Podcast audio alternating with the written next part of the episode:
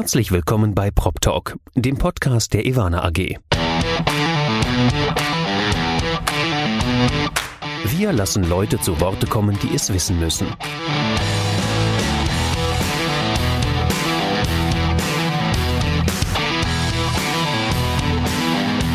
Aus der Branche für die Branche. Mit Ihrem Moderator Andy Dietrich. Herzlich willkommen bei Prop Talk, dem Podcast der Ivana AG. Ich sitze heute vor einer wirklich sehr strahlenden Chefin von Jones Lang LaSalle. Herzlich willkommen, Sabine Eckhardt. Ja, vielen Dank, Andi. Schön, dass du da bist. Schön, dass du dir die Zeit nimmst. Ich freue mich sehr auf unser Gespräch. Ein, einer der Gründe, den kann ich schon mal am Anfang sagen. Du hast nämlich exotischerweise Germanistik studiert. Genauso wie ich. Endlich rede ich in dem Podcast mal mit einer Germanistin. Mensch, Wahnsinn. Das hätte ich jetzt auch nicht gedacht, dass du das auch gemacht hast. Ähm, ja, Germanistik habe ich studiert, in der Tat, und Philosophie.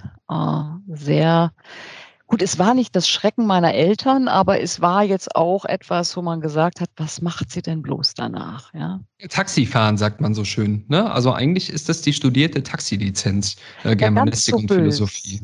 Ganz so bös waren sie nicht. Also man hat sich mich, glaube ich, in so einem, weißt du, in so einem Lektorat vorgestellt. Ah, okay. Ja, Im, ne? Im, Verlagswesen. Im Verlagswesen, ganz fein. ganz fein. Und dann schön die Texte von anderen Menschen lesen und dann bewerten. Mhm.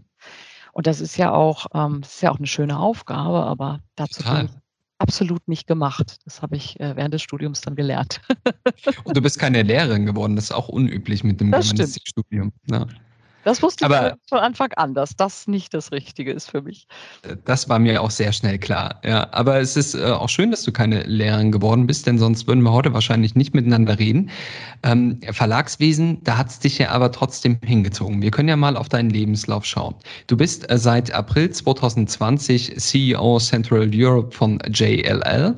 Ähm, das heißt, du hattest kürzlich einjähriges Jubiläum. Herzlichen Glückwunsch dazu. Ich hoffe, das wurde gefeiert, auch wenn die Kontaktbeschränkungen da im April, glaube ich, noch ähm, ziemlich resolut waren. Ähm, davor warst du zehn Jahre bei Pro7 Sat1, äh, zuletzt als Vorstand.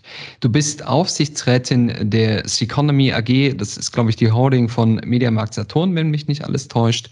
Du bist Member of the Advisory Board der Bauer Media Group. Äh, du bist Mitglied im CIA-Präsidium, das heißt schon vollständig in der Immobilienwirtschaft angekommen. Du bist aber, was ich sehr spannend finde, Jurorin der Boston Consulting Group Initiative Business at School, eine extrem wichtige Initiative, wie ich finde, und äh, des Start Me Up Gründerpreises äh, von der Zeitschrift Bilanz. Mann, Mann, Mann, hast du viel zu tun. ja, also ich mache das ja nicht alles gleichzeitig, aber in der Tat ähm, bin ich jemand, der gerne äh, vielfältige Aufgaben wahrnimmt. Ähm, warum? Äh, weil ich erstens finde, dass wenn man für was Leidenschaft hat und sich da engagiert, einfach auch wahnsinnig viel zurückkommt und ähm, der Punkt, der mich natürlich immer äh, bewogen hat, mich bei bestimmten Dingen zu engagieren, war natürlich auch eigenes Interesse und sich mit anderen zu connecten. Und äh, nur eine kleine Korrektur, sie ist nur klein, aber da wird man ja mal so pingelig. Ich war 15 Jahre bei Pro7 Sat1. Oh, 15 Jahre, Verzeihung, ja. Ja, ja kein Problem, ist so eine lange Zeit gewesen. Und darum war es natürlich auch für mich ein großer Schritt, dort rauszugehen und dann was ganz anderes zu machen und dann ja, zu JLL zu gehen. Ja. Über den großen Schritt reden wir gleich. Aber äh, was ich noch dazu sagen möchte, äh, das Handelsblatt hat dich in diesem Jahr unter die 100 Frauen, die Deutschland bewegen, gewählt. Und es ist mir echt eine große Ehre, mit einer dieser Frauen äh, heute sprechen zu dürfen. Du wurdest auch mehrfach zu einer der einflussreichsten Frauen der deutschen Wirtschaft gewählt. Ja, das wirkt schon alles hier äh, wie ein Understatement, wie du dich hier gerade gibst. Äh, du bist wirklich eine sehr bekannte Persönlichkeit ich würde es mal ganz kurz formulieren. Du bist die berühmteste Quereinsteigerin, die wir in der Immobilienwirtschaft haben. Und mit diesem Quereinstieg, äh, den du äh, im April 2020 hattest, können wir ja jetzt gern mal starten. ja, das können wir gerne machen. Vielen Dank für die Blumen. Ähm, mal ganz unverschämt gefragt zum Einstieg in die Immobilienwirtschaft. Wie viele Klischees unserer Branche, die du im Vorfeld kanntest, wurden denn erfüllt? Ja, wie das immer so ist mit den Klischees. Sie helfen ja auch ein bisschen. Sie sind zwar nicht schön ähm, und eigentlich findet man das immer ganz profan, aber so ein bisschen helfen Klischees ja auch Dinge in Kästchen zu packen, wie ich immer sage, und einzuordnen. Ähm, und ähm, die Frage ist, wie, wie, wie wertet man selber oder wie bewertet man äh, folgende Klischees? Wenn das Klischee ist, die Immobilienbranche ist so in ihrem eigenen Saft und all die Jahre auch da drin geblieben, dann würde ich jetzt mal ganz bös sagen, das ist nicht ganz so falsch. Ja, ähm, so, wenn man äh, drauf guckt und sagt, ja, das sind ja alles irgendwie irgendwie sind das ja alles verkappte Makler, ähm, äh, dann würde ich sagen, ja, es gibt ganz viele und übrigens auch sehr gute und sehr wichtige Makler in unserer Branche und daran ist nichts Schlechtes. Ähm, genauso wie ich vorher in einem Medienhaus war und da waren alles Werbefuzis, die irgendwie die Fläche verkauft haben. Ähm, ich glaube, jede Branche hat ihre Klischees und das hilft manchmal in der Einordnung, aber die neue Zeit zeigt natürlich auch, dass alles, was Richtung Abgrenzung und ähm, ich sag mal ähm, klares Schnittstellenmanagement navigiert, dass das nicht hilfreich ist, weil Dinge immer weiter ineinander verschmelzen.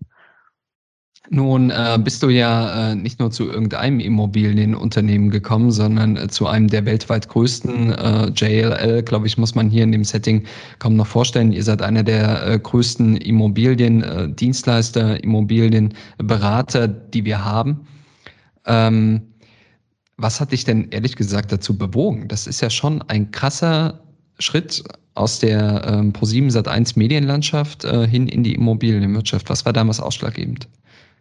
Ja, es war ehrlicherweise war es erstmal ein Schritt davor, nicht? Also zu sagen, ich, ähm, äh, ich gehe einfach mal in eine neue Branche und möchte, ich habe das äh, schon mal so formuliert, ich möchte nicht nur Change propagieren, sondern ich möchte auch Change selber leben. Das bedeutet auch, man muss sich selber auch bewegen und sagen, ich probiere mal was Neues aus. Das war also ganz klar mein Wunsch, bevor ich ähm, dann äh, zu JLL gegangen bin. Und den Schritt zu JLL zu machen, in die Immobilienbranche, aber zu JLL zu machen, der war ganz eng miteinander verknüpft. Das war jetzt nicht so, dass ich gesagt habe, ich möchte unbedingt in die Immobilienbranche und habe mir dort verschiedene Unternehmen angeschaut, sondern JLL war eben eines der Unternehmen von anderen Unternehmen in anderen Branchen, ähm, äh, mit dem ich Gespräche geführt habe.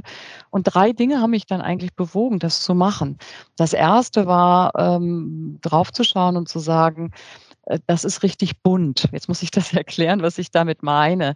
Ähm, ich meine, ein Unternehmen, das so viele unterschiedliche Services und Dienstleistungen anbietet ähm, und eine sehr breite Wertschöpfungskette hat. Das finde ich immer spannend. Äh, ich bin jemand, der gerne multiple ähm, Produkte und Services sozusagen bündelt und versucht, sie so zu organisieren. Und dann sind wir wieder bei den Kästchen und auch so die Kästchen zu organisieren, dass es, äh, dass es gut funktioniert. Das heißt, ich wollte eine multiple Sales-Aufgabe haben und ich fand die Breite des Services sehr, sehr spannend. Das zweite war für mich ähm, ganz, ganz klar das Thema Tech und Data, ähm, weil ich natürlich aus einer ehemaligen Branche komme, und kam, die da schon sehr weit fortentwickelt war und ich ähm, der Meinung bin, dass ich einiges mitbringen kann in einer Branche, die ähm, da vielleicht noch nicht unbedingt Frontrunner ist, aber schon vieles gestartet hat.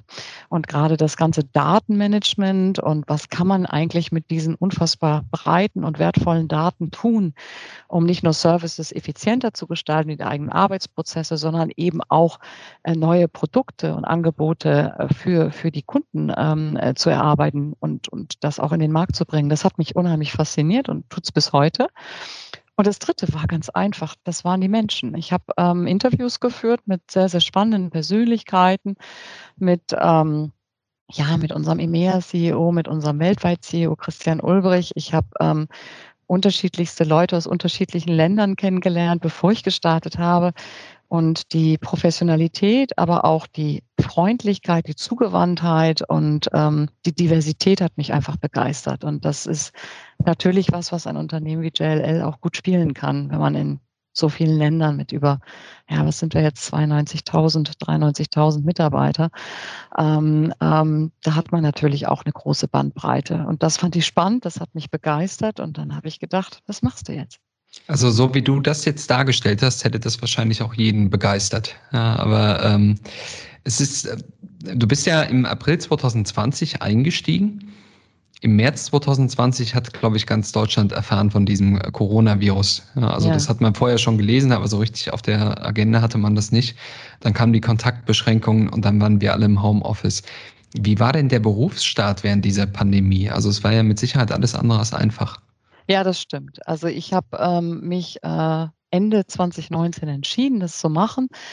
Ich weiß noch wie heute, es war Valentinstag, 14.02. Da stand ich in Frankfurt auf der Bühne der, der Messehalle und wir hatten so ein großes Jahres, äh, ja, Veranstaltung, ähm, sensationell. Und ich weiß noch, wie ich auf der Bühne stand und sagte, ach, ich freue mich so, ähm, ne, Innovation und neue Geschäftsmodelle und Themen in Ruhe mit euch gemeinsam aufzusetzen, zu entwickeln. Und dann, bong, kam ähm, ja, drei Wochen später der Start von Covid-19. Ähm, ich war in Südafrika noch im Urlaub, jeder, der irgendwie vor seinen neuen Job antritt, noch mal einmal schnell in Urlaub fährt und hatte da schon äh, telefoniert mit unserer HR, ähm, und meinem damaligen Chef und sagte, Mensch, also ich glaube, ich muss früher starten, weil ich war dann für Mai eigentlich erst vorgesehen.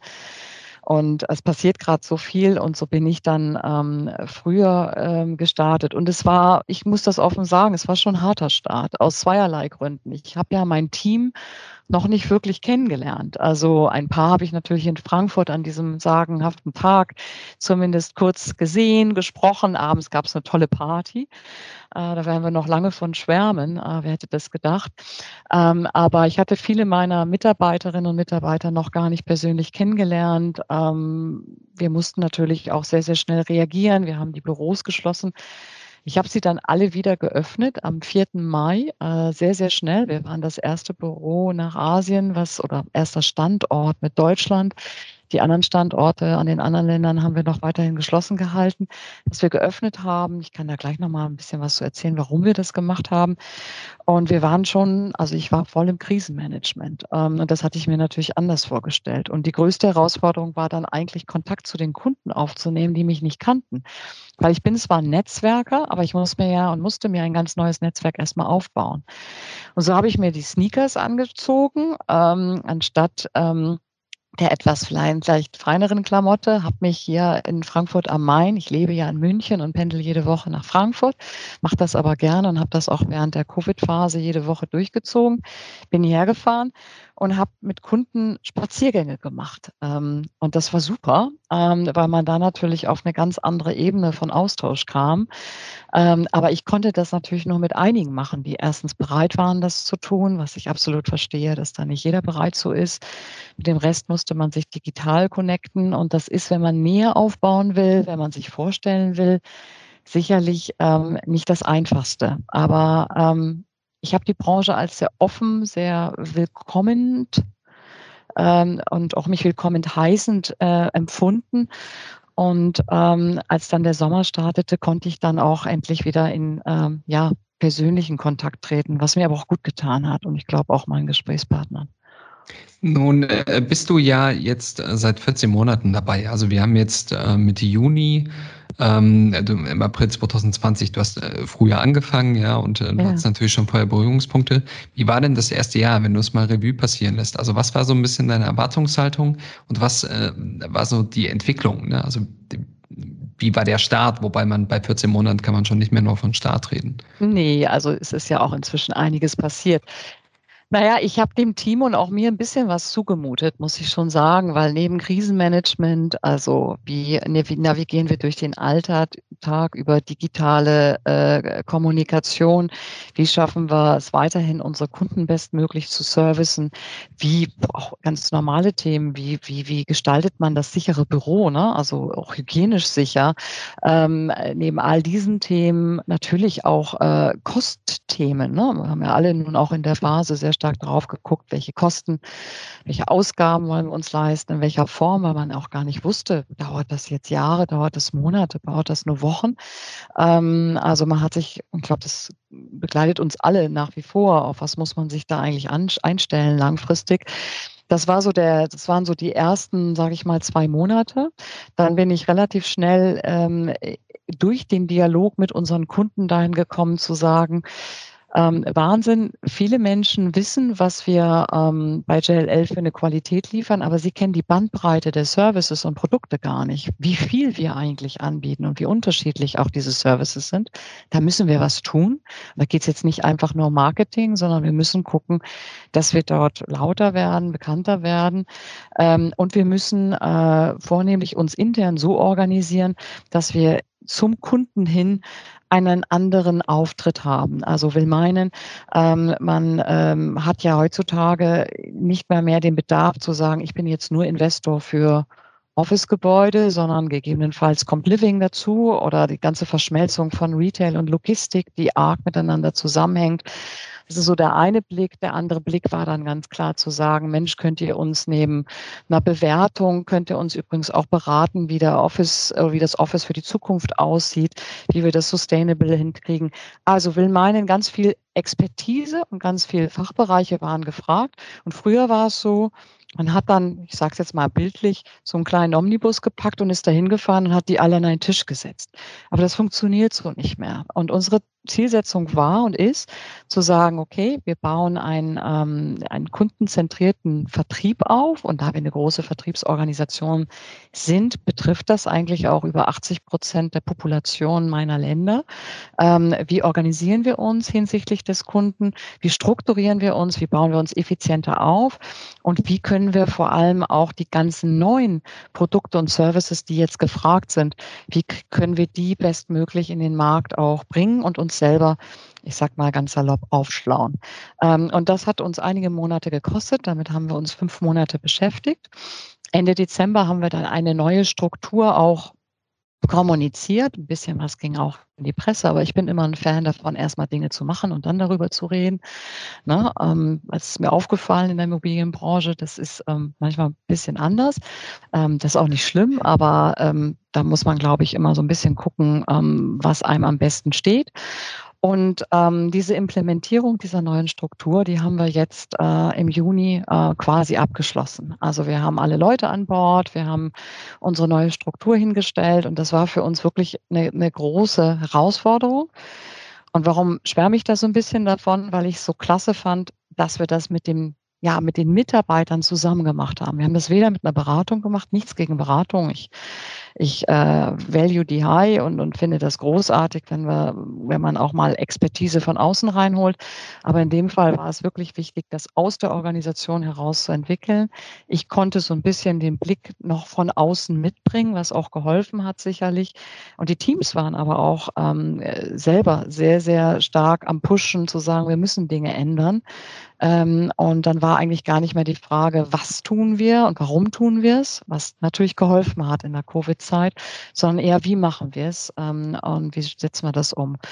Das haben wir umgesetzt und inzwischen haben wir neue Teams an Start. Wir haben eine ähm, ja, Sustainability-Beratung jetzt im Haus. Wir haben okay. ein Smart Leasing-Team, das äh, sozusagen sehr stark mit Hilfe von, von digitalen Tools, äh, schneller Vermietung, ähm, ähm, auch für, ich sag mal, kleinere Gewerbeflächen zur Verfügung stellt. Wir haben sogenannte Hubs gebildet, die Assetklassen übergreifend ihre Expertise zusammenbringen und nicht jeder nur in seinem Silo arbeitet. Und ähm, das ist das eine.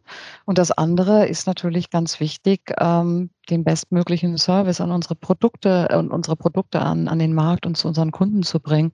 Und ich glaube, das haben wir auch sehr, sehr gut gemacht während der, während der Phase der Krise. Jetzt hoffen wir mal, dass wir alle nach vorne gucken können, ja.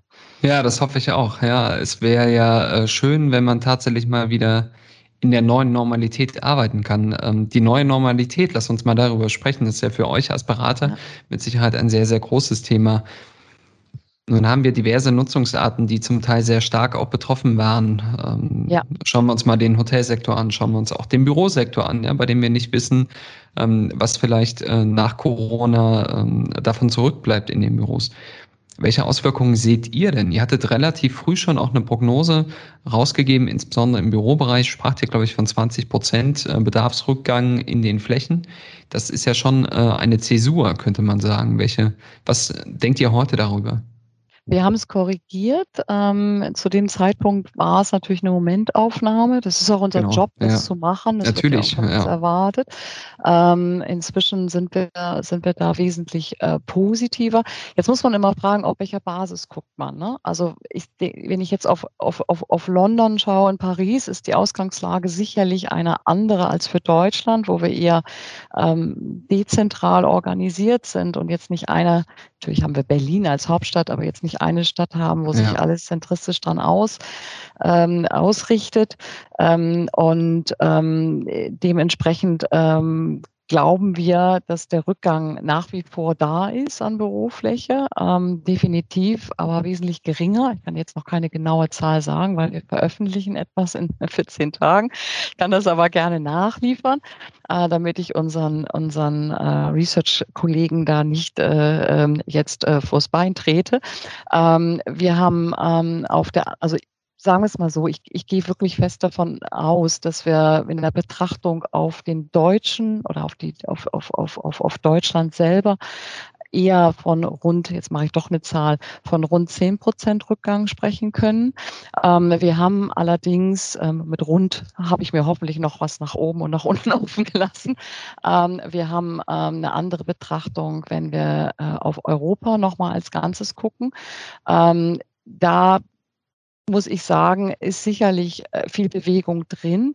Aber es gibt eben auch ganz interessante Tendenzen von vielen Unternehmen, die eigentlich letztes Jahr gesagt haben, Mensch, wir machen alles von zu Hause. Und dann nehmen wir jetzt mal die, die Tech und ähm, ja, äh, die Tech-Giganten mal raus, ne? Und die, die vermeintlichen Vorreiter, die letztes Jahr gesagt haben, ja, also Effizienz äh, findet genauso von zu Hause wie im Büro statt, Kreativität auch, Innovation auch, wo ich mir offen gesprochen manchmal an den Kopf gefasst habe und gedacht, na ja, aber du brauchst ja auch den Austausch, du brauchst ja auch ähm, die Möglichkeit, zusätzlich ähm, auch mal über informelle Wege dich ähm, äh, aufzuschlauen.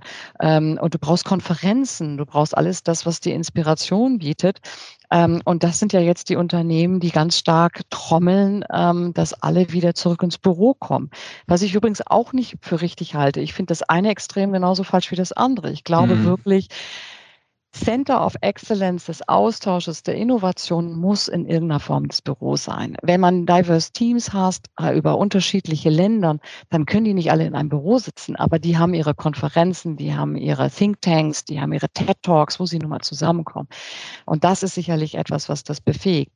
Aber darüber hinaus braucht man natürlich auch die Flexibilität, äh, an dem einen oder anderen Tag von zu Hause zu arbeiten. Mhm. Da glaube ich fest, merken wir ja selber. Ähm, es gibt Tage, ähm, da, da sitze ich an Strategiepapieren, da bin ich zu Hause sicherlich produktiver als im Büro.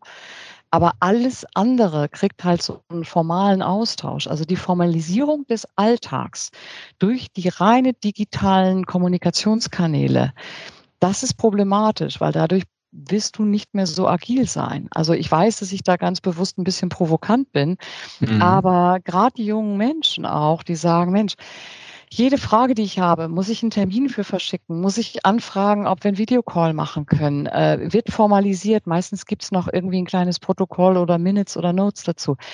Dieses mal eben, man setzt sich in einen Raum und sagt, du, ich habe ein Thema, ich brauche dich zehn Minuten ähm, oder auch mal an der Kaffeemaschine fragen, ist das okay für dich?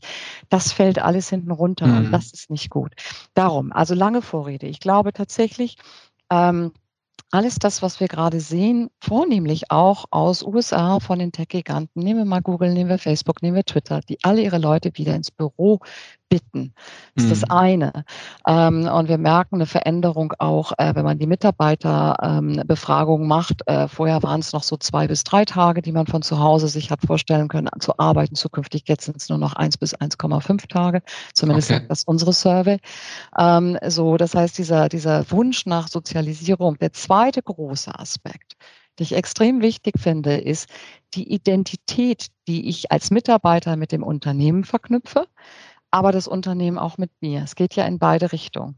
Also wenn ich heute sage, ich sitze nur vor dem Screen und ähm, es ist fast egal, welches Logo hinter mir hängt, der Firma. Ja, ähm, wenn ich aber alles das, was kulturelle Identität, Belonging im Büro, äh, Austausch, inspirierende Gespräche und das machen nun mal die Menschen aus, mit denen ich arbeite, aber auch das Erleben mit den Menschen gemeinsam in kollaborativen Spaces, sage ich mal. Wenn das fehlt, ähm, dann glaube ich, ist all das, äh, warum man auch Leute eigentlich gewinnt für sein Unternehmen, fällt ein großes Argument weg. Und das ist gefährlich für die Unternehmen. Darum ist dieses, vor kurzem hat ein großer Kunde zu mir gesagt, naja, Frau Eckert, wir wollen und wir müssen dieses Headquarter sogar erweitern, weil erstens brauchen wir jetzt mehr Fläche für weniger Menschen. Absolut mhm. richtig. Das zweite ist, wir haben War of Talent. Wir wollen junge Talente und gute, ausgebildete Leute reinkriegen. Und da ist es nun mal ein Argument. Wo ist das Büro? Was biete ich? Wie Klar. attraktiv ist das? Und das Dritte ist natürlich, dass auch aus solchen Austauschen Think Tank entsteht, weil ansonsten kann ich mir als Unternehmen dann auch meine Leute an anderen Orten holen, ähm, wo sie vermeintlich günstiger sind. Ähm, denn auch ich kann auslagern. Äh, aber das wollen ja viele Unternehmen nicht und das zu Recht nicht. Also sehr lange Antwort, äh, sorry dafür, Andy, aber ich glaube, es ist wirklich wichtig, darauf zu schauen, wie entwickelt sich das gerade. Wir müssen beweglich sein in der Bewertung dessen, was wir glauben, was da gerade kommt, weil es ist noch zu früh, wirklich einen finalen Schlussstrich zu ziehen und zu sagen, so wird das aussehen. Aber wir entdecken und sehen gerade eine ganz interessante Kehrtwende wieder Richtung Büro. Damit will ich nicht sagen, alles ist Friede, Freude, Eierkuchen und äh, das Kapital regnet vom Himmel diesbezüglich, weil viele Investoren ja auch gesagt haben, neben Büroinvestitionen gucken wir jetzt auch in anderen Assetklassen. Aber ehrlicherweise äh, ist das Büro schon nach wie vor noch ein ganz zentrales, ähm, äh, zentrales Thema und wird es auch aus meiner Sicht bleiben. Mhm. Sehr gut. Ähm, nun ist ja Corona nicht die einzige Auswirkung, die wir auf unsere Branche haben. Ähm, du warst äh, viele Jahre, 15 Jahre bei Pro7 Sat1. Du hast schon gesagt, das Thema Digitalisierung, du kommst aus einer Branche, die da schon einige Jahre Vorsprung hat. Ich glaube, einige Jahre ist sogar echt noch untertrieben, wenn man sich den, den digitalen Stand vielleicht auch äh, gerade vom Pro7 Sat1 anschaut. Ähm, Digitalisierung steht ja auch so ein bisschen auf deiner Visitenkarte mit drauf. Ja, du, du verkörperst das Thema, du hast da äh, ja, jahrelange, jahrzehntelange Expertise. Was können wir denn von der Medienbranche lernen? Also warum geht es bei uns nicht so schnell? Warum sind wir so träge? Und warum ist die Medienbranche zum Beispiel so schnell? Naja, wir sind vielleicht ein Ticken langsamer, ähm, weil ähm, äh, wir natürlich auch nie den Druck hatten. Ne? Äh, wie immer im Leben, wenn der Druck nicht da ist, wird man natürlich so ein bisschen gemütlicher. Ähm, und wenn man gemütlicher wird, äh, entsteht nicht immer automatisch Innovation oder eine gewisse Fitness. Ja, das kennt man ja von sich selber. Ähm, ich glaube, die Medienbranche war einfach immer ähm, gezwungen, äh, sich ein Stück weit neu zu orientieren, auch zu erfinden. Und das hatte natürlich auch ganz entscheidende wirtschaftliche Einschnitte. Die hat zumindest in den letzten zehn Jahren äh, die Immobilienbranche ja nicht erleben müssen. Ähm, wenn man guckt, was kann man lernen, glaube ich, sind es ein paar Aspekte. Was mir schnell aufgefallen ist, ob jetzt bei JLL oder auch, ich habe ja auch mit, ähm, auch mit dem einen oder anderen Wettbewerber gesprochen. Ähm, das ist ja auch ganz wichtig. Ich glaube, so diese Fokussierung ähm, auf den, ich sage jetzt einfach mal, auf den eigenen, ähm, ja, auf das eigene Beet äh, oder Blumenbeet, ich bin ja so ein bisschen Gärtnerin, darum nehme ich jetzt das Bild, und zu sagen, äh, was habe ich hier und was hat irgendwie mein Nachbar vielleicht noch nebenan und wo blüht es da schöner, ähm, das ist ein bisschen eingeschränkt. Äh, nicht falsch verstehen, ich meine das nicht arrogant, aber dieses, ich bin jetzt, weiß ich nicht, JLL ist jetzt äh, Weltmarktführer Platz zwei und ein anderer ist Platz drei und der andere ist Platz vier und es dürfen nicht aufgeholt werden. Ähm, das ist zwar auf der einen Seite natürlich wichtig unter dem Aspekt, wie benchmarkt man sich und Wettbewerb, aber es ist natürlich auch wichtig im Auge zu behalten, wen gibt's denn da noch an der Seitenlinie. Und was extrem spannend war in der Medienbranche war, wir haben uns damals immer mit RTL verglichen und gesagt, okay, ähm, wie viel wachsen die, wie viel wächst, wächst Pro 7 Sat 1, dann hat man sich noch ein bisschen ZDF und ARD angeschaut, die liefen so unter Perner liefen, äh, weil die Werbeeinnahmen natürlich viel, viel kleiner sind, das muss man erklären. Ähm, und dann hat man noch TFÖ angeschaut, BBC und das war's. So in der Zwischenzeit wuchs da halt so ein, so ein digitaler Karstadt dran, der hieß Amazon und hat man gesagt, das ist spannend, die verkaufen jetzt irgendwie Artikel und Produkte irgendwie online, aber ist ja ganz cool. Und auf einmal, das sind glaube ich elf oder zwölf Jahre her, ich kriege es nicht mehr ganz zusammen, ja, dann saßen die auf einmal bei den Produzenten neben uns, bei Warner, bei Disney und haben gesagt, ja, wir wollen Filmrechte einkaufen. Jeder hat sich gefragt, warum wollen, wollen die den Filmrechte einkaufen? Und auf einmal wurden die eines der größten Entertainment-Häuser und sind es bis heute. Äh, Netflix hatte man früher auf dem Schirm. Ähm, Amazon war völlig, äh, war ein völlig anderes Geschäftsmodell. Ähm, und äh, auf einmal kamen dann äh, so deutsche Player hoch wie die Telekom, die auf einmal auch ein Entertainment-Angebot anbieten. Und ich glaube, um das so sanft zu fassen, mein Punkt ist der, ich glaube, wir müssen sehr, sehr genau gucken, wer ist der Wettbewerb. Ich habe da so eine gewisse Arroganz festgestellt in der Immobilienbranche. Ja, hm. es ist mhm. ja alles, ist ja alles äh, lokal und regional. Ja, darum ist es auch noch nicht disruptiert worden. Aber es ist jetzt auch nicht so, dass Disruption komplett an uns vorbeigehen wird. Bin ich fest von überzeugt, dass es kommen wird. Das ist auch nicht böse und schlecht schlecht. Man muss sich nur darauf einstellen. Das Zweite ist zu gucken, wer sind denn meine Wettbewerber und sich aber vielleicht manchmal auch mit dem vermeintlichen Wettbewerber zusammenzutun. Ne? Also das klassische Frenemy-Thema, ähm, das ist ja eines meiner Lieblingsthemen, zu sagen, es gibt bestimmte Nutz äh, Gemeinschaften, da geht man dann halt zusammen mit dem Wettbewerb und sagt, pass mal auf, das wollen wir verhindern, weil da haben wir alle nichts von. Also lass uns gucken, wie wir da anders agieren. Und das Dritte ist aus meiner Sicht ähm, den Aspekt dessen, ähm, dass man den Wert von Daten welche Daten hat man? Wie ähm, nutzt man diese Daten und was für Geschäftsmodelle kann man darauf aussetzen, aufsetzen? Und welche Transparenz will man auch zum Kunden mit diesen Daten bringen? Dass das ganz entscheidend ist. Und dieser Wert von Daten, ich glaube, der wird auch noch unterschätzt. Darum, also meine drei, meine Zusammenfassung ist, guck genau, wer dein Wettbewerb ist und unterschätzt nichts, was von der Seitenlinie kommt und hört auf, es zu belächeln, weil ich glaube, ähm, in fünf, sechs Jahren lachen wir da über das ein oder andere nicht mehr so stark. Das zweite ist ähm, zu sagen, mit wem kann ich mich eigentlich zusammentun? Ich muss mit nicht verheiraten, aber ich kann definitiv mal den ein oder anderen, äh, die ein oder andere Zweckgemeinschaft für ein bestimmtes Thema in der Tat eingehen. Und das dritte ist wirklich zu sagen, lasst uns die Kultur verändern dahingehend, dass wir mehr Transparenz Transparenz und mehr über Daten sprechen und wie wir diese Transparenz von Daten auch zum Nutzen unserer Kunden äh, nach vorne bringen. Ich glaube, wenn wir das bewahrheiten und tun, dann sind wir schon einen großen Schritt vorne. Ich glaube, äh, gerade mit dem Thema Daten rennst du äh, bei unseren Hörerinnen und Hörern äh, ein riesen offenes Scheunentor ein.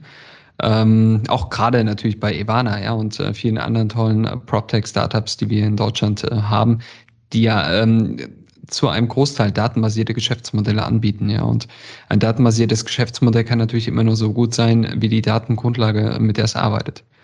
Ähm, Absolut.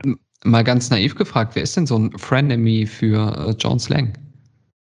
Naja, ein Frenemy könnte CBRE sein, ein Frenemy kann aber auch ein Investor sein. Auf der einen Seite ist es unser Kunde, auf der anderen Seite hat man vielleicht auch äh, äh, ja, andere Sichtweisen.